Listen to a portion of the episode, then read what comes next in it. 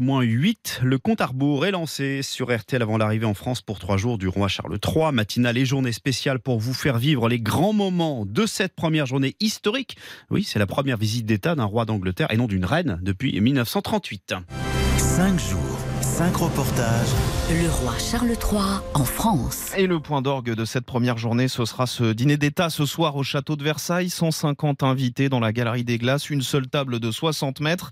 De son arrivée à 20h jusqu'à la fin de soirée, Monique Younes nous dévoile en avant-première sur RTL le parcours du monarque. Il sera exactement 20h10 quand Charles III prendra place aux côtés du président de la République et de leurs 12 invités dans la chapelle royale pour écouter le jeune prodige Daniel Lozakovitch jouer la chaconne de Bach.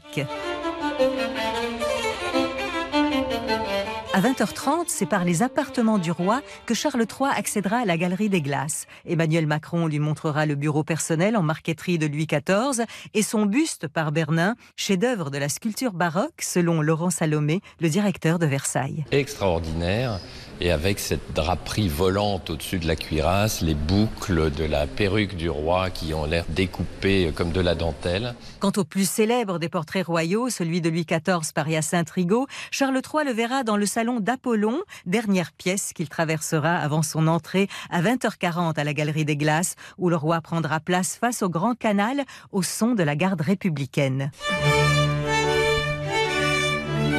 Pendant le dîner, le peintre anglais Peter Kuffeld, qui accompagne Charles III dans sa visite, exécutera en direct de la Galerie des Glaces un tableau du dîner.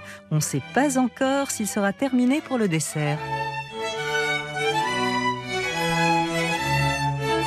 Que mangeront-ils Qui sera invité à la table du roi Restez bien à l'écoute à 7h15 dans RTL événement. On va satisfaire votre curiosité. Euh, Thomas Després nous livrera tous les secrets de ce dîner.